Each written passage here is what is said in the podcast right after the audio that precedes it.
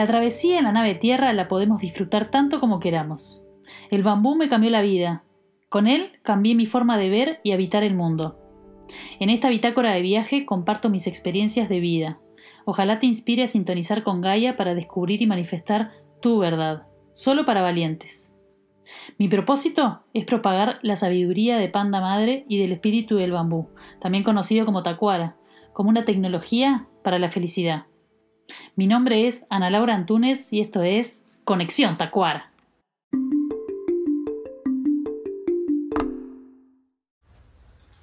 Este es un podcast anti-podcast. Eh, todo lo que no se debería decir, lo digo. Y en ese sentido también como los tiempos. Dicen que los podcasts está bueno que no tengan tiempo y espacio porque así siempre quedan vigentes. Pero la verdad que hoy siento traerme a la presencia y en esa presencia compartir que mi humanidad. La verdad que hace un mes que no hablo, eh, que no comparto mi voz, mi palabra, estuve recontra enferma, eh, gripe, llagas, fiebre. Y también, la verdad, voy a decir algo más. Pensé que nadie me iba a escuchar. Pero no de, ay, pobrecita, no. Sino que bueno, está, yo qué sé, acá tímidamente, sin publicar mucho, me pongo a hablar y prendo el micrófono y bueno. Hace, en todo este tiempo de silencio, atendiendo otras cosas que me sacaron de mi foco con esta tarea, más de cinco personas me dijeron, che, ya voy por el 8, ¿cuándo hay más? Che, ya terminé, ¿vas a seguir grabando? Más allá de todas las, el feedback, ¿no? De todas las devoluciones. Y me encontré con personas que me agitaron que no ni siquiera sabía que lo estaban escuchando. Y quiero compartir mi humanidad porque para mí es salir de la zona de confort, para mí es vergüenza absoluta pero por otro lado es, wow, lo que está alineado con tu propósito despega, eh, repercute, reverbera en cada corazón y aunque, primero que ya reverbera en el mío, por compartirme, y si además después reverbera, aunque sea en un solo corazón más, ya estoy, ya gané. Así que motivada por este empujo, este impulso, muchas cosas que me dijeron también fue que los primeros te sentí más cuadrada, más dura, los últimos más distendida. Esta radio se va a pudrir, se va a pudrir en el buen sentido, en Uruguay le decimos como va, va a explotar, va a estar buenísima. Yo me voy este, liberando un poco más, soltando, así que gracias por acompañarme también en este renacer, en este sueño que estoy cumpliendo. Eh, soy materializadora de mis sueños y a veces también ayudo a otros a hacerlos. Así que gracias por el agite, por la compañía. Eh, mi plan es que no hay plan. Pero dentro del no plan, también compartir que mi intención es empezar a, compartir las voces, hacer entrevistas así, del corazón, con mi forma, con mi manera, muy distendida. Pero también eh, para mí es una catarsis hablar. Y también fue una manera de salvar la pareja. No, no de salvar la pareja, dale color. Pero bueno, siempre le digo a Lu, bueno, hablo mucho, ¿no? Ya voy a hacer el podcast porque así no te hablo tanto a vos y hablo para el, micrófono y tal, y alguien más me va a escuchar. Y nada, nos matamos de risa. Pero, pero parte de mi intención es no depender de alguien para grabar y para cumplir mi sueño. Entonces, si sale un capítulo monólogo, lo seguiré haciendo, porque también me divierte. Y en esa diversidad me nutro. Uno de los feedback así de contenido que me hicieron en el último tiempo es el que quiero traer hoy. Un amigo que me está escuchando desde el principio me dijo, pa, paso a paso vas profundizando, vas siendo coherente con lo que traes, me, explota la cabeza, está, su viaje, pero si tuviera que decir algo me dice, me imagino a un tipo sentado en la oficina en la computadora ocho horas y te escucha. Y es tipo, wow, es un montón. Y es como, qué linda vida la de ella. Y yo como nunca la voy a tener. Entonces él me sugería como traer así como la transición. eh, poder acercar todo esto que yo vivo, que comparto, y bueno, a, cualquier simple mortal que está todavía del otro lado, eh, en prisiones que tal vez ni siquiera se da cuenta que está en prisiones, está deseando estar en otro lado. Y bueno, algo que yo traigo mucho es la relevancia de estar donde uno quiere estar en cada momento. Tengo que ir para allá, no, para, tengo no. ¿Dónde, ¿Dónde estoy? Bien. ¿Dónde quiero estar? Bien. Y ahí me quedo. Para mí, yo no tengo ninguna vida en especial. Es la vida especial que yo elijo para mí. Pero soy una convencida. Sé que cada uno puede tener la vida que elige. Porque hablamos para crear y elegimos y cada decisión, todo el tiempo estamos tomando decisiones. Y decirle que sí a una cosa es decirle que no a muchas otras y decir que no también al revés. Entonces, ni tuve suerte, ni tuve la varita mágica, ni tuve, ni fui tocada para ser feliz. Todos Vinimos a la tierra a ser felices, nos acordemos o no. Pero eso fue lo que pautamos cuando llegamos acá. Y cada decisión que estamos tomando en cada instante, en cada presente, nos lleva a un nuevo lugar. Y para mí también es eso hacernos responsables. Es mucho más fácil decir, no, porque fulano, no, porque me pasó, no, porque... No. Yo elijo a cada momento, elijo dónde estar, elijo qué hacer, elijo ser coherente o no. El tema es que, claro, cuando entramos en esta conciencia, en esta presencia, y hacernos cargo, tomar responsabilidad, no hacernos cargo como, ay, tengo que lidiar con él. No, no, sino tomar nuestra responsabilidad implica que ya no le puedo echar la culpa a nadie más es inhalo, exhalo, medito, elijo estar acá o allá. Y bueno, y si me va mal o no es lo que esperaba, me tengo que hacer cargo de mí mismo, de mí misma. Y no es para cualquiera, ¿no? Porque nacemos, no, en general nos domesticamos a viejas formas, nos desconectamos y de pronto es a ese ego súper inflado, a un ego no saludable, decirle, correte un poquito que mi corazón quiere hablar. Para mí, la naturaleza está en todos lados, somos naturaleza. ¿O no escucharon hablar de la naturaleza humana? ¿Acaso qué somos? Somos un eslabón más. Durante mucho tiempo como humanidad nos creímos la supremacía. Y ahí es donde empezó el problema de la tierra, del exterminio de la salud de la tierra, de tomar recursos finitos como si fueran infinitos, porque nos creímos con esa libertad de conquistar y de extraer y de sacar sin conciencia. Pero en realidad somos naturaleza. ¿Y dónde está la naturaleza? ¿Acaso alguien se levanta y se pregunta, ¿hoy saldrá el sol? El sol siempre está. Pueden haber nubes entre medio, pero el sol siempre está. Una planta, un pasto, una huertita. ¿Saben que se puede hacer huerta aunque sea en un cajón de verduras? Pueden tener sus propios alimentos. Sí, tal vez no todos los alimentos del mes para toda la familia. Mirar el sol, agradecer el aire, agradecer el agua, que por más que lo gestione una empresa privada, una empresa paraestatal, bueno, el agua es agua y el agua es de todos y para todos. ¿Cómo vamos conectando con esa naturaleza que parece tan separada y tan lejana? Es empezar a decidir a cada momento estar más cerca de ella, a conciencia.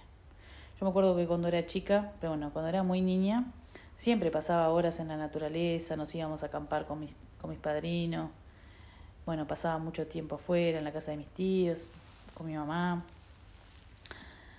Pero me acuerdo sobre todo en la adolescencia, qué etapa difícil para todos, que llegaba del liceo cosas y me acostaba en el pasto, así, como a dejarme sostener. No entendía muy bien qué hacía. Yo me iba a acostar al pasto porque tenía calor y me acostaba el pasto. Pero ahí me encontraba meditando, me encontraba viendo el cielo, me encontraba viendo el pajarito que pasaba. A veces escuchando música, a veces no. Y era como una parada necesaria entre volver del alboroto del liceo y llegar a casa. Jardín grande, jardín chico. Una baldosa de 30 centímetros por 30 centímetros son suficientes para pararme ahí, poner mis dos pies y tomar de la tierra esa energía y también entregarle mis dolores, mis preocupaciones. Entiendo que tal vez en un edificio, en un décimo piso, es un poco más difícil, pero en algún momento del día entra el sol por la ventana, el aire está ahí, el agua, el fuego, escuchar los pajaritos, ver las nubes, ver cómo estamos siempre en movimiento. Para mí ha sido y es siempre una revelación. Encontrarme que no tengo que sostener nada, que me tengo que dejar sostener por la tierra. Porque no sé si ahora me estás escuchando acostado, sentado, caminando. Pero sea lo que sea que estés haciendo, estás apoyado. ¿En dónde? En un banco, en una cama. Y esa cama en el suelo. Y ese suelo en la tierra. No sé si vieron, con pandemia o sin pandemia, la Tierra sigue, sigue generando comida, sigue generando alimento, sigue generando material. El bambú sigue creciendo, las plantas. Los animales ni se enteraron del COVID. Y así fue como fueron conquistando o reconquistando o volviendo a lugares que, ay, qué horror, apareció un carpincho en el medio de la ciudad de no sé dónde. Y no será al revés, que tal vez nosotros pusimos una ciudad en el medio de lo que un día fue un monte donde vivían ellos. Para mí una de las, siempre en este camino de regeneración, eh, tanto hablar de regeneración al principio, ¿no? Era como, pa, bueno, ¿y qué es la regeneración? ¿Qué es la regeneración? Y meditaba y era como, bueno, muchas podría responder mil millones de, cosas. Pero una que se me vino fuerte, contundente, con mucha claridad, y hasta el día de hoy es un mantra, cuando me desconecto, cuando me voy, dejar de degenerar. Punto. dejar de degenerar. Y ahí sucede la magia, sucede la vida. Dejar de lastimar, dejar de sacar. Típico que si tenemos un jardín en el fondo de casa, lo queremos como cancha de golf, pastito cortado, todo prolijito, todo divino. ¿Por qué le pedimos que sea todo perfecto si la naturaleza es orgánica? Si la naturaleza tiene su propia perfección. ¿Y qué pasa si dejo de cortar el pasto como una cancha de golf? No sé qué puede pasar. Me puedo llevar sorpresas. Ahora en casa dejamos de cortar el pasto al lado de casa tipo cancha de golf. Que lo cortamos, lo mantenemos corto más bien por, por las serpientes que a veces andan. Entonces es una manera de, bueno, las zonas comunes cercanas a la casa dejar el pasto corto. Y bueno, no lo cortamos porque bueno, entre la sequía y, todo no, no, ha crecido mucho. Y de pronto un pastizal. Y de pronto unos yuyos. Y en un momento voy a arrancar un yuyo y ¿qué parece? ¿Qué parece? Una zanahoria. En algo que yo pensaba que era un yuyo, una porquería, vamos a sacar un pasto largo. Y ahí para mí fue un cachetazo de realidad. Dejate sostener. Yo venía con esto de, ay, quiero hacer unos jugos de zanahoria, quiero tomar zanahoria porque dicen que está bueno, que hace bien. Y de pronto me creció la zanahoria en la puerta de casa, que no la sembré. Entonces, ¿qué pasa si dejo de degenerar? ¿Qué pasa si dejo de lastimarme? ¿Qué pasa si dejo de tratarme mal? Típico, ¿no? Meto la pata y digo, qué pelot. Y ahí también en la palabra me castigo y me degenero. Y si vivo en un apartamento que no tiene ventanas y que no tiene nada, somos naturaleza, es recurrir a nuestra tecnología. Inhalo, exhalo. Hoy hay mil millones de aplicaciones y en internet de meditaciones. Y si no, siempre tienen la, la meditación de la tacuara, que les puedo compartir si me escriben, que también la hago siempre con distintos propósitos, según la luna, según el propósito. Pero bueno, como sea. Medito y voy para adentro, al centro del corazón, a mi propia naturaleza, si esto es una matrix, si esto es imaginación, ¿y qué, qué importa si, si es imaginación? Me imagino adentro, de una, no sé, ¿a dónde quiero viajar? A unas cataratas, bueno, me imagino adentro, del monte, caminando por unas cataratas. Pruébenlo. A veces cuando me siento desconectada de la naturaleza, que por suerte, por suerte no, que últimamente no me pasa porque estoy mayormente en la naturaleza, y aunque no esté mayormente en la naturaleza, como que la traigo, ¿no? O sea, yo ahora estoy sentada en un lugar y puedo mirar para un lado y veo la casa, el cemento, las paredes, las ventanas, o puedo mirar por la ventana y mirar para afuera y mirar el pasto y mirar las plantas y mirar cómo sopla el viento. Entonces, es que elijo ver de, de todo eso, ¿no? Entonces, si es imaginación o no, ¿qué importa? A mí me trae mucha calma y me doy cuenta que grabando este podcast empecé con verborraje de descarga y voy ralentizando. Y cuando me siento media desconectada, inhalo, exhalo, respiro hondo. Y si eso no funciona, cierro los ojos y voy para adentro y conecto con el latido de mi corazón que siempre está. Y me imagino, me imagino que voy para acá o para allá, o voy a un lugar, una catarata, y camino con los pies descalzos. Pruébenlo. Cuando vuelvo de esa meditación, no puedo asegurar que no estuve pisando el pasto con mis pies. Es como una simbiosis, una cosa que ya no sé si es real o no, pero mi sensación en mi cuerpo la siento como si hubiera pisado el pasto, literalmente. Así que ahí está la llave, adentro de nuestro corazón, adentro de cada decisión, a mí nadie me regaló nada y no voy a contar mis... Ay, eh, eh, no, porque yo viví esto y el sacrificio. Capaz que algún día lo hago, pero hoy no. Quiero traer la luz, quiero traer cada decisión que me trajo y me trae al lugar en el que estoy en este presente. Antes de la pandemia pasamos de ser dos locas, porque nos vamos lejos a vivir al campo.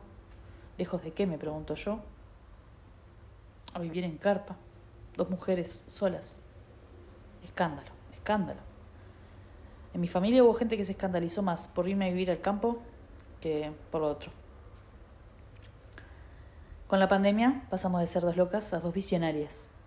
Ah, ustedes porque tienen suerte. No, no, no, no.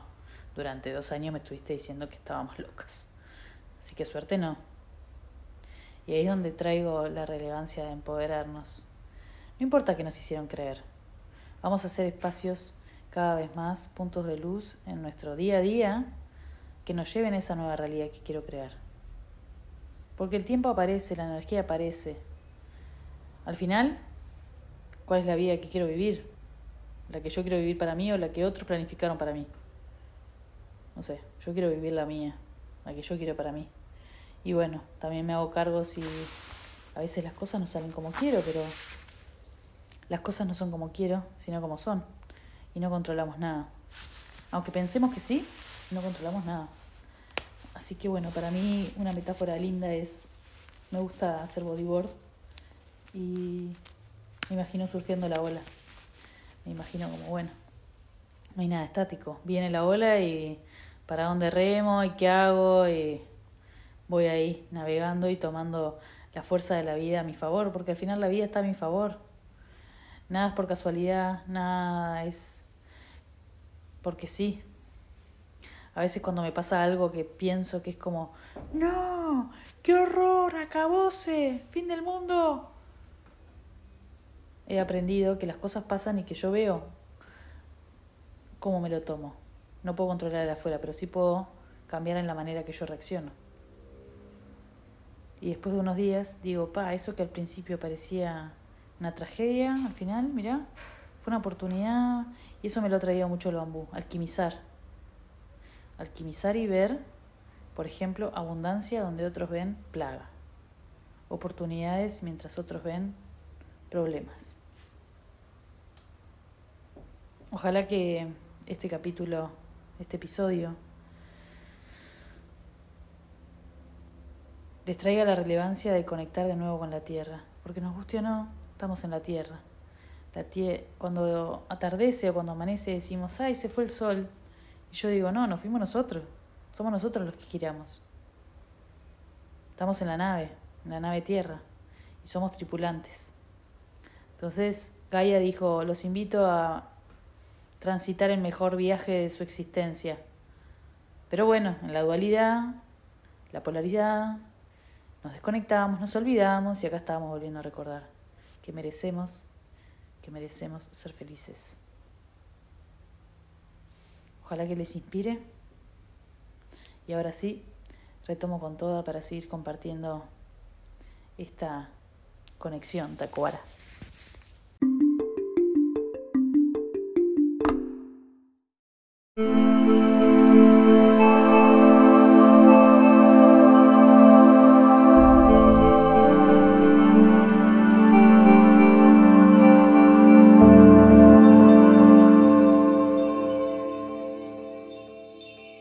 Gracias